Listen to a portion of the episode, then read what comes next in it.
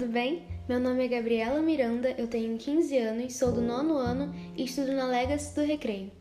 Hoje nós vamos falar sobre os seis biomas brasileiros: Amazônia, Pantanal, Cerrado, Mata Atlântica, Caatinga e Pampas Gaúchos. Antes de tudo, vamos definir o conceito de bioma.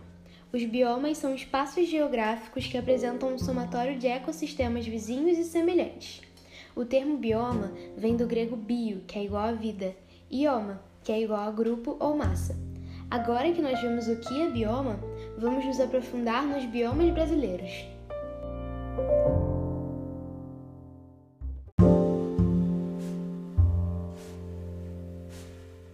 A Amazônia é quase mítica, um verde e vasto mundo de águas e florestas onde as copas de árvores imensas escondem o úmido nascimento, reprodução e morte de mais de um terço das espécies que vivem sobre a Terra.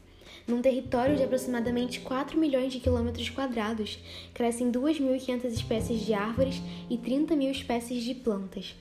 A Bacia Amazônica é a maior bacia hidrográfica do mundo. Seu principal rio, o Rio Amazonas, corta a região para desaguar no Oceano Atlântico. A floresta vive a partir de seu próprio material orgânico.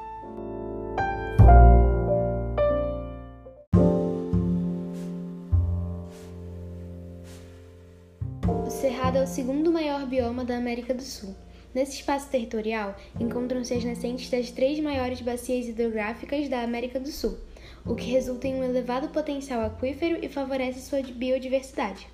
Do ponto de vista da diversidade biológica, o Cerrado brasileiro é reconhecido como a savana mais rica do mundo, abrangindo 11.627 espécies de plantas nativas já catalogadas.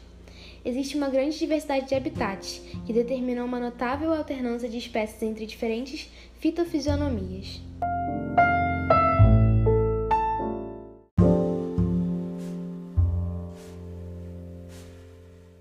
A Mata Atlântica é composta por formações florestais nativas e ecossistemas associados. Originalmente, o bioma ocupava 17 estados do território brasileiro, estendendo-se por grande parte da costa do país. Em relação à fauna, o bioma abriga aproximadamente 2.040 espécies de animais. As florestas e demais ecossistemas que compõem a Mata Atlântica são responsáveis pela produção, regulação e abastecimento de água, regulação e equilíbrio climático, além de muitos outros.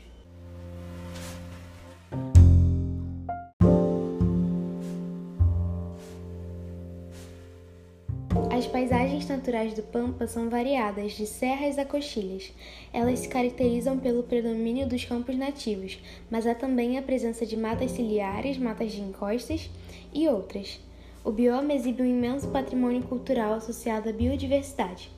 Por ser um conjunto de ecossistema muito antigo, o Pampa apresenta flora e fauna próprias, ainda não completamente descritas pela ciência. Nas áreas de afloramento rochosos, podem ser encontradas muitas espécies de cactáceas.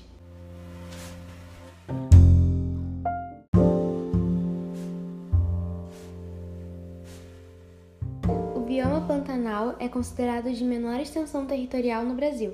Em seu espaço territorial, que é uma planície aluvial, é influenciado por rios que drenam a bacia do Alto Paraguai.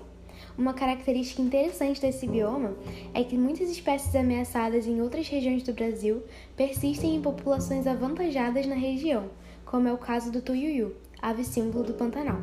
Segundo a Embrapa Pantanal, quase duas mil espécies de plantas já foram identificadas no bioma e classificadas de acordo com seu potencial, e algumas apresentam grande potencial medicinal.